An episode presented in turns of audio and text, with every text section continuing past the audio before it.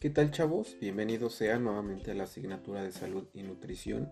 Hoy vamos a comenzar con el punto 1.3 que son tipos de estilos de vida o estilos de vida. Recordemos que hay dos tipos de estilos que son los saludables y los no saludables. Nada más recordarles que los estilos de vida precisamente cumplen un papel muy importante para el desarrollo de todas nuestras actividades y que tengamos o no tengamos la aparición de ciertas enfermedades. Ahorita nuestro se va, a relacionar más precisamente con la parte de enfermedades eh, crónicas no transmisibles como son diabetes, hipertensión. Si, si ustedes se dan cuenta precisamente todos estos temas que hemos visto a lo largo de todo el, inicio del semestre se van relacionando con estilos de vida y se van relacionando precisamente con ciertas enfermedades. ¿Por qué? Porque precisamente son las principales causas de muerte en México y en el mundo y recordemos que ocupamos el primer lugar a nivel mundial en obesidad infantil y el segundo lugar en obesidad en adultos. Entonces es de preocuparse chavos porque precisamente el que tengan ustedes, ustedes un estilo de vida no saludables va a determinar precisamente qué enfermedades van a aparecer y en qué momento y en qué lugar van a aparecer. Entonces hay que tener mucho cuidado con eso. Entonces ahora hay que entender qué es un estilo de vida. Entonces podemos encontrar que hay eh, dos definiciones o precisamente revisando yo las lecturas encontré dos definiciones muy interesantes y la primera va a ser que son definidos como los procesos sociales, las tradiciones, los hábitos y las conductas y comportamientos de los individuos y grupos de población que conllevan a la satisfacción de las necesidades humanas para alcanzar el bienestar y la vida. En teoría eso debería ser un estilo de vida más saludable. Pero recordemos que también vamos a encontrar estilos de vida que no son saludables y que se relacionan precisamente con la aparición de ciertas enfermedades que ya lo nombramos anteriormente. Ahora, otra definición que me pareció muy interesante es la parte de una forma general de vida basada en la interacción entre las condiciones de vida en un sentido amplio y los patrones individuales de conducta determinados por factores socioculturales y características personales. Entonces se dan cuenta, tienen que ver ciertos factores, tienen que ver ciertas características y que éstas se, se van a relacionar precisamente con el bienestar y con la vida de un individuo. Entonces, ahora, estos hábitos, estas tradiciones y estas conductas vienen arraigadas desde nuestra casa. Entonces que nosotros comamos mal, que nosotros nos levantemos tarde o que nosotros tengamos ciertas conductas que no son saludables como no hacer ejercicio, no comer bien, desayunar tarde, como les comentaba, pues va a depender precisamente de los hábitos y de las tradiciones y de la educación que me han dado en casa. Entonces, ojo con eso. Entonces no es que le estemos echando la culpa a los padres, pero sí, ¿Vale? ¿Por qué? Porque precisamente ellos son los que nos están educando. Pero ahora ustedes ya son adolescentes, son adultos jóvenes y precisamente eh, tienen que elegir cuál es, va a ser su estilo de vida, si va a ser saludable o no va a ser saludable. Ahora, los estilos de vida precisamente son determinados de la presencia de factores de riesgo, como lo vimos anteriormente, y o de factores protectores para el bienestar. Entonces aquí ya tocamos otro punto que es precisamente factores de riesgo o factores protectores. Entonces estos factores de riesgo van a ser cuáles son esos elementos que van a hacer que yo caiga en un estilo de vida no saludable. ¿Podrían ser los padres como un factor de riesgo? Sí. ¿Podrían ser los hermanos? También podrían ser los amigos, no sé. Entonces depende precisamente, chavos, de ustedes cómo se relacionen o cuáles son como las eh, precisamente las características que otras personas me puedan generar a mí. Entonces recuerden, las personas que, se, que las rodean a ustedes en teoría tendrían que aportarle algo benéfico a su vida, si no, no tienen por qué estar ahí. ¿Sale? Ahora, estos factores protectores pueden ser los mismos actores que yo les comenté, les comenté anteriormente, pero que les aporten cosas eh, buenas, como les había dicho. Entonces, ahora, por lo cual deben ser vistos como un proceso dinámico que no solo se compone de acciones o comportamientos individuales, sino que también deben ser de acciones de naturaleza social, que ya lo dije como eh, precisamente. Un ejemplo muy claro podrían ser los amigos y que los amigos precisamente en vez de que fomenten estilos de vida saludables como el ejercicio, la buena alimentación, fomenten lo demás, ¿vale? Y recordemos una, copita, no está nada mal que nosotros no la tomemos y que sea precisamente socialmente, nada más. Pero ya cuando es vente a tomar diario, vente para acá, que porque la pandemia y vamos a tomar más, etcétera, son factores de riesgo y se van a asociar precisamente con la, naturaleza, con la naturaleza social. Pero nadie me está obligando, chicos. Ustedes deciden precisamente en eso. Ahora, vemos precisamente cuáles son los estilos de vidas saludables como tal, ¿sale? Y a pesar de que habitualmente se utiliza el término de estilo de vida saludable, se considera más apropiado el uso del término estilo de vida relacionado con la salud, ya que recoge mejor tanto los comportamientos que eh, realzan la salud como los comportamientos que la ponen también en riesgo. Sin embargo, en ocasiones resulta recargado o hasta confuso denominarlo así. Por ejemplo, cuando se trata su eh, relación con otras variables, ejemplo, el estilo de vida relacionados con la salud, se relaciona con el bienestar emocional. Entonces se dan cuenta, por eso es que también se considera de acuerdo a, varios autores, de acuerdo a la lectura, que el, término más, eh, digamos, correcto debe ser estilo de vida relacionado con la salud. Ahora, en este mismo orden, Barrios en 2007 nos señala que los hábitos van a ser costumbres que se adquieren por aprendizaje imitativo en la niñez o por la larga y constante repetición de cada eh, repetición de la misma conducta. Ahora, ¿por qué pongo precisamente esta terminología de hábitos? Porque pues obviamente los hábitos van a determinar cómo va a ser mi estilo de vida. ¿sale? es eh, el ejemplo, levantarme temprano igual y hacer actividad física. Igual y yo ya todos los días me voy a las 7 de la mañana, de 7 a 8 a hacer actividad física, correr, andar en, bici, hacer mis abdominales, no sé, la rutina que ustedes crean conveniente, pero es un hábito, chavos, que nosotros nos hemos generado y que lo hemos estado alimentando, que lo hemos estado fomentando. Ahora, recuerden que estos hábitos tardan aproximadamente en establecerse tres meses totalmente. ¿vale? Y entonces, ¿cómo los tenemos que desarrollar? Pues precisamente con la parte de la repetición de la misma conducta. Ahora, hay ciertos elementos y que me parecen interesantes nombrarlos como la Ensanut 2012. Porque recordemos que la Ensanut es la encuesta de nutrición y de salud y nutrición que se publicó en el 2012 y que en la actualidad se va a publicar la del 2018. Y precisamente esas encuestas, eh, encuestas de salud y nutrición nos arrojan datos significativos de ciertas conductas como precisamente eh, nos comenta que los adolescentes en el 2012 de los 12 de los años 12 a los 19 años de edad dice que casi cada 4 de 10 adolescentes presentaba sobrepeso u obesidad. Significa que hay una prevalencia combinada del 36.3% y en el 2012 esta cifra era del 34.9, significa que ha subido las personas que tienen sobrepeso y obesidad. Ahora en mujeres y adolescentes se observó un aumento del 2.7 puntos porcentuales en sobrepeso, alcanzando un nivel del 26.4%. Significa que las mujeres también van en alza en la parte de sus estilos de vida como saludables.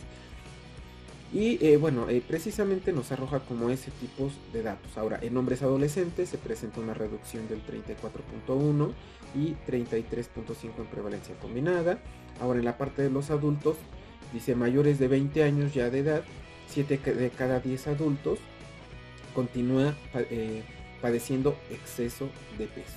Y se observa un aumento, aumento de cifras en sobrepeso y obesidad en mujeres adultas.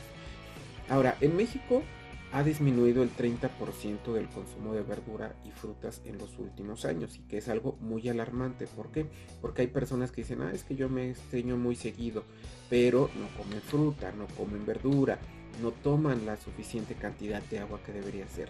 Ahora también, eh, la recomendación aquí, chavos, sería que consuman aproximadamente 5 porciones de frutas y verduras al día. Esa es una recomendación muy básica que nosotros deberíamos hacer. Y yo te hago la pregunta, ¿tú consumes fruta o consumes verdura en el desayuno? Ok, ahora si nosotros no incorporamos este tipo de recomendaciones, es tiempo de ponerla en, en práctica. Y recordemos que una de las metas que tenemos es bajar de peso. Ahora, entonces aquí una de nuestras metas es que ustedes, si no comen fruta o si no comen verdura, es incorporarla a nuestra dieta habitual. Ahora, un consumo suficiente de frutas y verduras podrían salvar aproximadamente a 1.7 millones de vidas cada año. Y según el Instituto Nacional de Salud Pública, el 17.4% de los mexicanos son inactivos. Ahora, también por eso la iniciativa, chavos, de que ustedes hagan actividad física yo también me propuse la meta de realizar actividad física y lo estoy haciendo. Hago diario ciclismo, al menos que, llueva, no, pero cuando son esos casos yo hago una actividad física en casa. Ahora, realizar actividad física mínimo 30 minutos al día va a reducir la aparición de enfermedades cardiovasculares a temprana edad. Ahora, el 80% de las personas que padecen colesterol y triglicéridos altos no lo saben, eso es algo muy interesante y es recomendable revisar los niveles de colesterol y triglicéridos cada cinco meses. Entonces hay las personas que no sepan cómo están y que están un poquito pasaditas de pesos y los que no también, chavos, porque aquí también puede aplicar los flacos pero grasosos. Entonces hay que estarnos haciendo estos chequeos regularmente.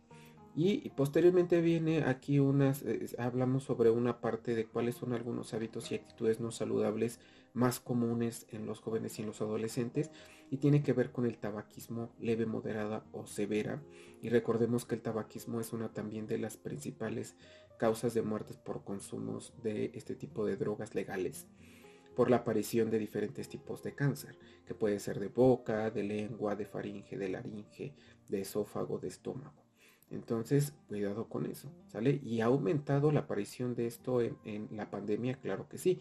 Y por ahí viene la parte también del estrés, ¿no? Ahorita con el encierro, con las tareas, con la parte de todas las actividades que tenemos, viene el estrés. Pero hay que saber precisamente manejar este tipo de situaciones a través de otras acciones como son la actividad física, la alimentación, la buena, la buena relación con mi familia, con mis padres, con mis hermanos, etc. También la alimentación inadecuada y la parte de un IMC alterado o con un eh, tipo de sobrepeso obesidad, pues obviamente tiene que ver con hábitos eh, no saludables. Y la parte pues más agravante, chavos, es la del sedentarismo, ya sea activo, subactivo, activo o sedentario, y tiene que ver con la parte de los grados de sedentarismo. Y pues obviamente esto nunca nos va a hacer bien, chavos. Entonces es muy importante tener en cuenta eso. Ahora, otra parte que es importante mencionarlo, chavos, y que tiene que ver con la parte de, la tarea que se tenía que entregar el día de ayer, es eh, la parte de la importancia de integrar la promoción de la salud a la actividad laboral. Ahora, esto es como muy importante porque precisamente ustedes como administradores tienen como la responsabilidad de cuidarse ustedes y de cuidar precisamente a sus empleados en caso de que ustedes sean jefes. Entonces, ahora, el concepto de la promoción de la salud que ya comentamos anteriormente proviene de una perspectiva de la salud pública. La definición de la Organización Mundial de la Salud sobre la promoción de la salud fue adoptada en la primera conferencia internacional de la promoción de la salud y realizada en Ottawa, Canadá, en noviembre de 1986 en la carta extendida en la conferencia, que aún es considerada una de las bases del consenso internacional sobre la promoción de la salud. Ahora, entendemos el concepto de promoción de la salud como que, como el proceso de proporcionar a las poblaciones los medios necesarios para ejercer un control sobre su propia salud y así, así poder mejorarla de acuerdo a la que es algo que habíamos nombrado anteriormente. Ahora, el documento de entendimiento nacional lo resume como el proceso social que proporciona a la población los medios necesarios para ejercer un control sobre sus condiciones de vida y bienestar. Implica que los individuos, las familias, las comunidades, la clase política, el Estado y todos los actores sociales tienen posición frente al bienestar humano y se define como un proceso social porque el protagonismo principal es de los individuos, las familias y los grupos que esto los integra. Ya lo comentamos también anteriormente rápidamente. No es una acción puntual, es un continuo de construcción colectiva, dinámica participativa a favor del bienestar de desarrollo humano. Este proceso proporciona a las poblaciones el derecho de ser protagonistas y de construirse en los sujetos y actores de desarrollo mediante la generación de los espacios, espacios de diálogo para compartir saberes, habilidades, conocimientos y otros valores a favor de su desarrollo, así como los recursos humanos, materiales y financieros que son necesarios para el mejor control de sus estilos y condiciones de vida. Ahora, el contexto de la promoción de la salud en el marco del ámbito laboral tiene que ver o orienta sus esfuerzos a la construcción de espacios y entornos saludables. Procura el bienestar del trabajador y del patrón dentro de todos los contextos del, independientemente de que éste se realice en una función determinada, en un espacio determinado, obteniendo como resultado instituciones y empresas saludables. Ahora, esto es un ejemplo, podríamos poner Google, chavos, que maneja ciertas eh, como áreas para que sus eh, trabajadores tengan como la parte recreativa, chavos. Y eso tiene que ver con su salud laboral y tiene que ver con estilos de vida saludables. Sí, claro que sí. Recordemos que una de las obligaciones de, de los jefes es que tengan o que fomenten estos estilos de vida. Ahora se, identifican tres factores que hacen sinergia entre sí mismo en el logro de este propósito, tales como cual el ambiente material, el ambiente psicosocial y la imagen corporativa. Ahora, como parte del ambiente material chavo va a estar eh, constituido por todas aquellas herramientas que permiten al trabajador desarrollar su trabajo con eficacia. Este consiste desde el edificio, mobiliario de oficina, maquinaria, materiales de oficina, el espacio físico, iluminación, servicios, eh, la parte del área de aseo, que son como servicios sanitarios, duchas, etc. La, parte de la ventilación, acceso, pasillos, escaleras, etc. Ahora estas condiciones eh, deben eh, proveen o deben proveer el material o el ambiente material que permita a los actores institucionales o empresariales realizar su actividad laboral dentro de un mundo de satisfacciones que el mismo proceso de producción no requiere. Eso es muy parte en, la parte laboral. Ahora, en la parte del ambiente psicosocial va a estar conformado por todas las relaciones sociales de los trabajadores dadas en el contexto laboral dentro del ambiente y de la jornada laboral. Ahora podemos referirnos a estas relaciones que se producen primero entre los mismos empleados con diversas categorías, entre las relaciones de la subordinación, en el seno de las organizaciones de los empleados y dentro de la misma estructura organizacional de la institución. Ahora estas relaciones saludables enmarcadas dentro de la promoción de la salud pretenden eliminar todos aquellos factores que vuelven disfuncional la relación laboral en el marco de la función del trabajador y del patrón creando ambientes y espacios saludables. Ahora, en este contexto, mediante la creación de espacios y entornos saludables, la promoción de la salud busca eliminar qué elementos. Primero, el acoso laboral, que se llama también moving, la exclusión, ¿vale? Por distintos eh, elementos que puede ser por cuestiones de género, por orientación sexual o etcétera eh, la, parte de la marginación, que también la parte del estigma y la parte específica, ahora sí, de la discriminación.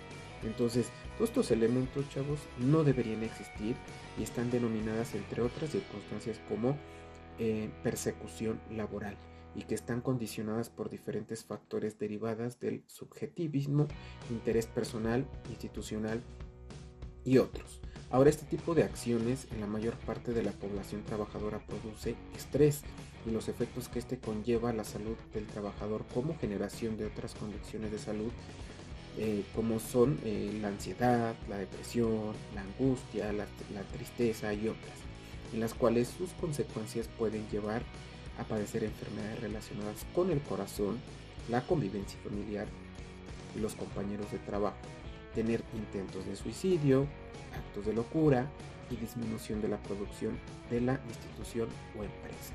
Entonces, sí es muy importante generar como este ambiente laboral sano, chavos, y tiene que ver con los estilos de vida que vimos. Ahora, la parte de la imagen corporativa, que aunque para muchos este concepto no tiene nada que ver con la salud de las personas y de la misma institución o empresa, en esencia es de vital importancia para estimular el ego, o sea, el yo profesional y laboral de los empleados y directivos de las instituciones. Pertenecer a una institución o empresa de reputación honorable, calificada o con estándares de excelencia en la producción y garante de la salud de todos sus empleados es un estímulo para todo aquel que a ella pertenece.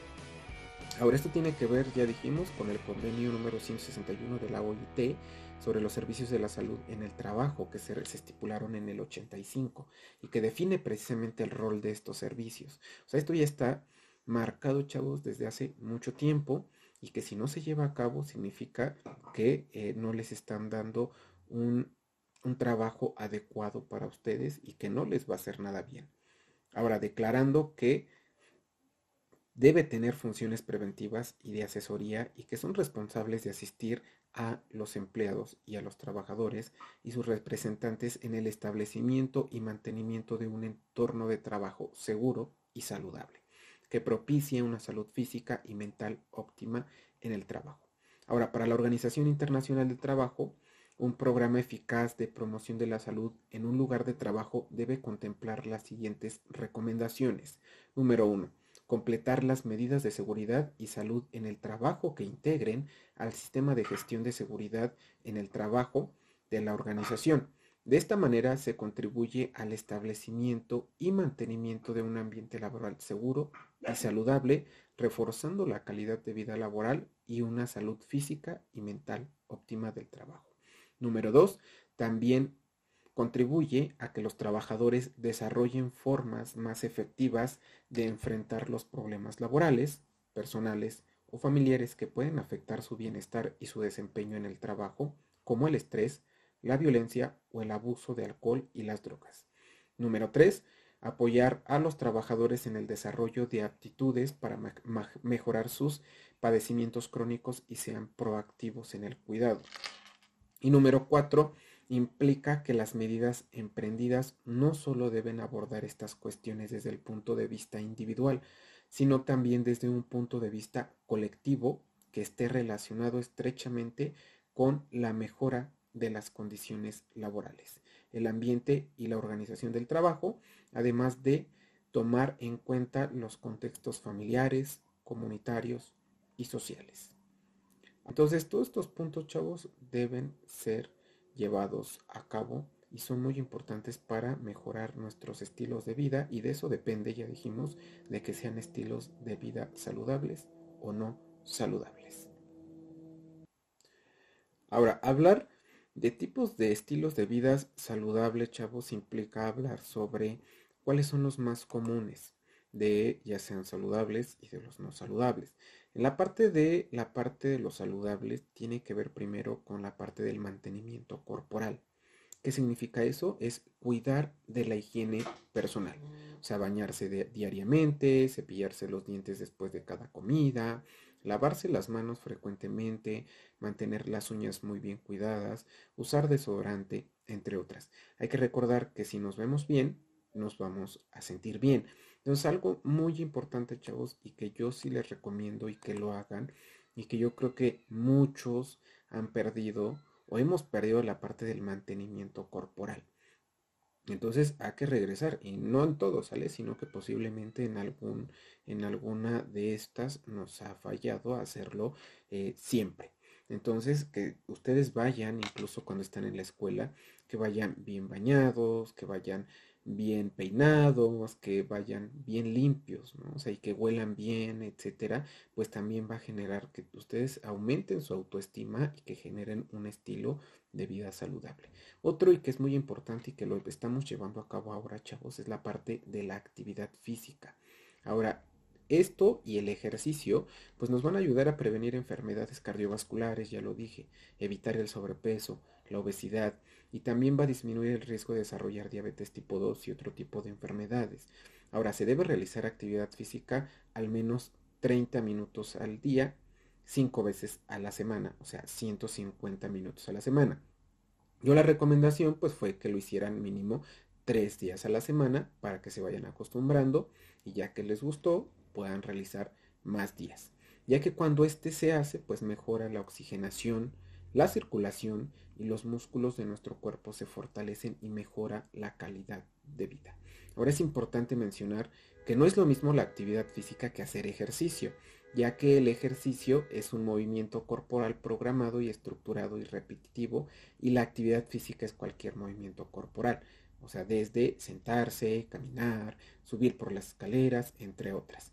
Ahora, si vas a practicar un deporte, recuerda consultar a un médico si la vas a hacer de forma ya más específica y seguir un plan de entrenamiento elaborado pues por un profesional e hidratarse adecuadamente antes y después de la actividad. Recordemos que ustedes están haciendo actividades no profesionales, chavos, y ustedes recuerden siempre llevar a cabo la parte de los estiramientos, etcétera, para no caer en ciertas situaciones.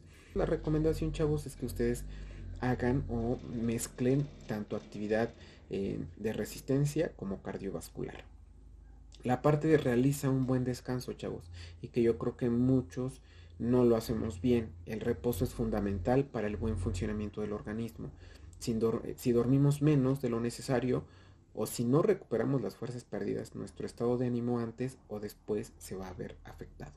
Si nuestro estilo de vida no representa nuestro reposo, solo nos queda modificarlo. Es evidente que necesitamos un tiempo de sueño mínimo de 8 horas de sueño en función de la persona y que después de los esfuerzos diarios requerimos reposo acorde a las necesidades que debemos respetar y favorecer en lo posible.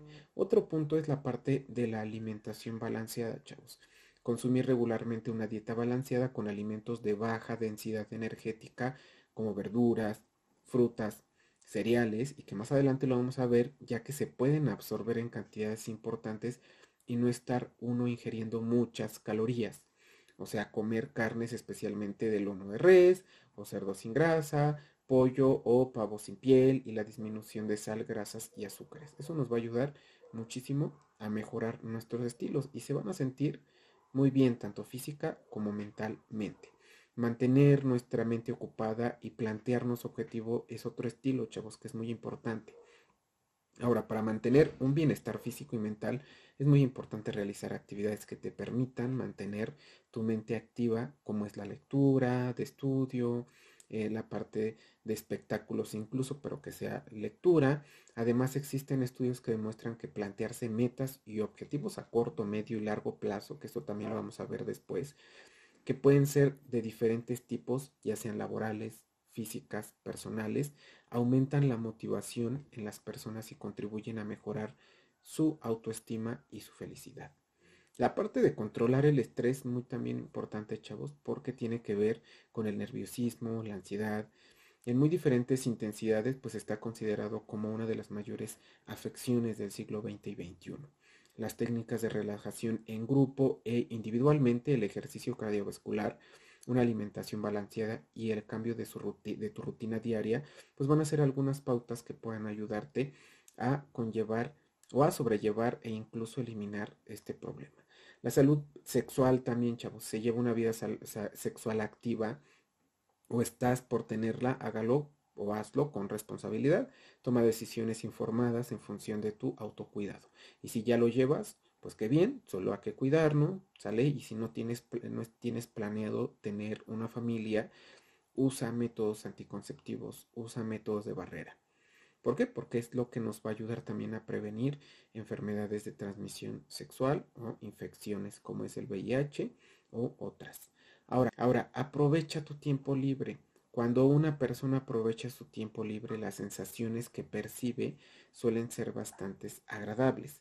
El hecho de tener hobbies, aficiones, gustos y practicarlas o dedicarles un tiempo ayuda a equilibrar nuestra vida. O sea, tenemos relajación, trabajo y placer.